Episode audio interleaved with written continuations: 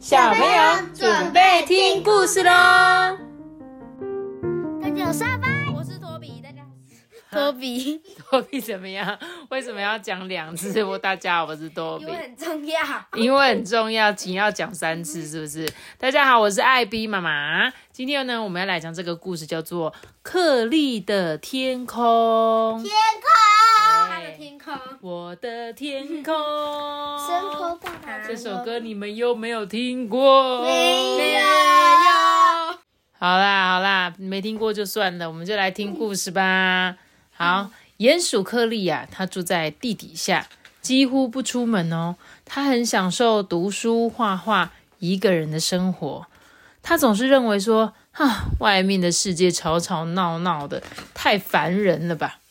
这一天呢，克利正在专心的作画，这时候有一个声音，哎呦，有一只野鸭滚落到他家里面去了。这是克利这一辈子的第一个访客，诶，他们家从来都没有人来过。哎呀，怎么会有这种不请自来的人呢？克利心里正纳闷的时候啊，野鸭呢说话了：“哎，对不起啦，我不是故意哦，闯进去你们家的啦，是一阵大风哦，把我吹下来啦，啊、好痛好痛哎！虽然呢，他觉得有一点麻烦。”但克利呀、还是想说，好吧，就把他扶到他们家的床上啊，细心的照料他。想算了算了算了，先让这个人来我家休息吧。这时候呢，帮野鸭包扎好伤口之后呢，爱画画的克利啊，忍不住就问他说：“嗯，我我可以画你吗？”野鸭就说：“哦，好啊。”就这样子啊，画着聊着，两个人呐、就变得很亲近了起来。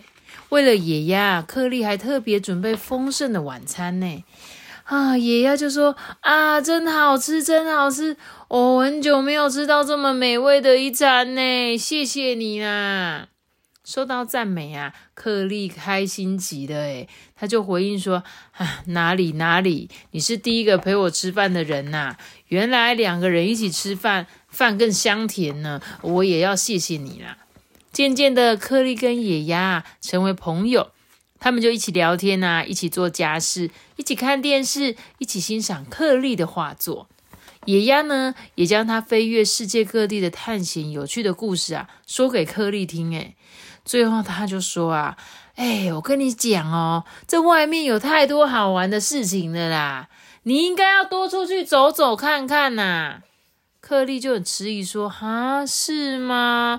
还是待在家里比较安全舒服吧。野鸭的伤势啊，一天一天的痊愈了，终于恢复了健康。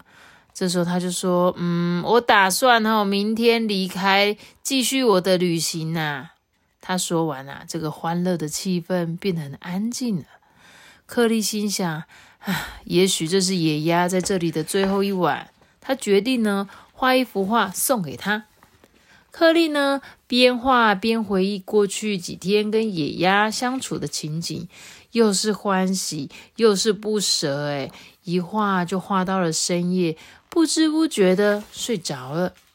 在梦里呢，他感觉到阵阵凉风吹拂过他的脸庞，哎，好像从他的身边呼啸而过一样。身体呢也变得轻飘飘的，像是浮在空中，时而高，时而低哦。他睁开眼睛一看，发现，哼，这不是梦，这是事实。野鸭招呼他说：“哎、早安呐、克利，你家在下面，你找得到吗？”克利回到家里，心想说：“太神奇了吧！偶尔尝试一下新的事物，还真不错诶。”他摊开画布，留下野鸭送给他的礼物，那是一大片天空跟美丽的大地。故事讲完了，其实这个故事就是这么短。短短少少的，但其实呢，他其实在讲的是什么？就是每个人我们都有自己喜欢生活的方式，对不对？就像故事中这个鼹鼠颗粒啊，它就是喜欢待在地底下，然后呢，野鸭喜欢在天空飞嘛。那这两个朋友怎么可能会相遇？这辈子根本就不可能相遇，对不对？可是呢，就在一场突然的变化，就是这个野鸭不小心掉进去他家之后呢，他们有认识新朋友的机会，而且有时候你过惯你自己的生活，诶，没有想到别人也可以这样生活过，诶。然后就像是那个喜欢一个人的克利，才知道说，哇，原来两个人一起吃饭也很好吃，而且呢，从来没有去过天上的他，第一次去到了天空，从上面看到他们家乡的样子。不然他每次画就只有画人啊，画物品啊，画东西呀。可是他这次飞到了天空，有不同的视野，所以他就创造出一些其他不一样的画作。所以呢，每个人的视野一定要宽阔啦，不然你就只会局限在哦，我现在就是看这个，好像这个很厉害。没有，其实在这个世界上有很多很厉害的人，值得你们去认识。然后有很多很漂亮的风景，也值得你们自己去看，好吗？好不好？好，以后多多去旅行啊。然后呢，我觉得你们可以去国外啊，各个国家去看他们的文化啊。所以他吃那个超好吃的是意大利面哦。哦，所以你现在在跟我讨论意大利面的事情，对不对？OK OK，那你就去意大利认识一些新的人好了，好，而且你还可以去住在意大利的人家，然后请他教你怎么煮好吃的道地的意大利面。我就叫他教我煮培培根奶油意大利面。没错，我都这样最喜欢吃这个，而且 Toby 你也可以去意大利学披萨。嗯，哎，那你们两个很适合去意大利面，对不？不是，你们适合去意大利意。大利面。我打去日本，你们两个很适合去意大利发展。我比较想去日本吃牛冻饭。好，OK OK，那你们两个也可以相约去日本，好不好？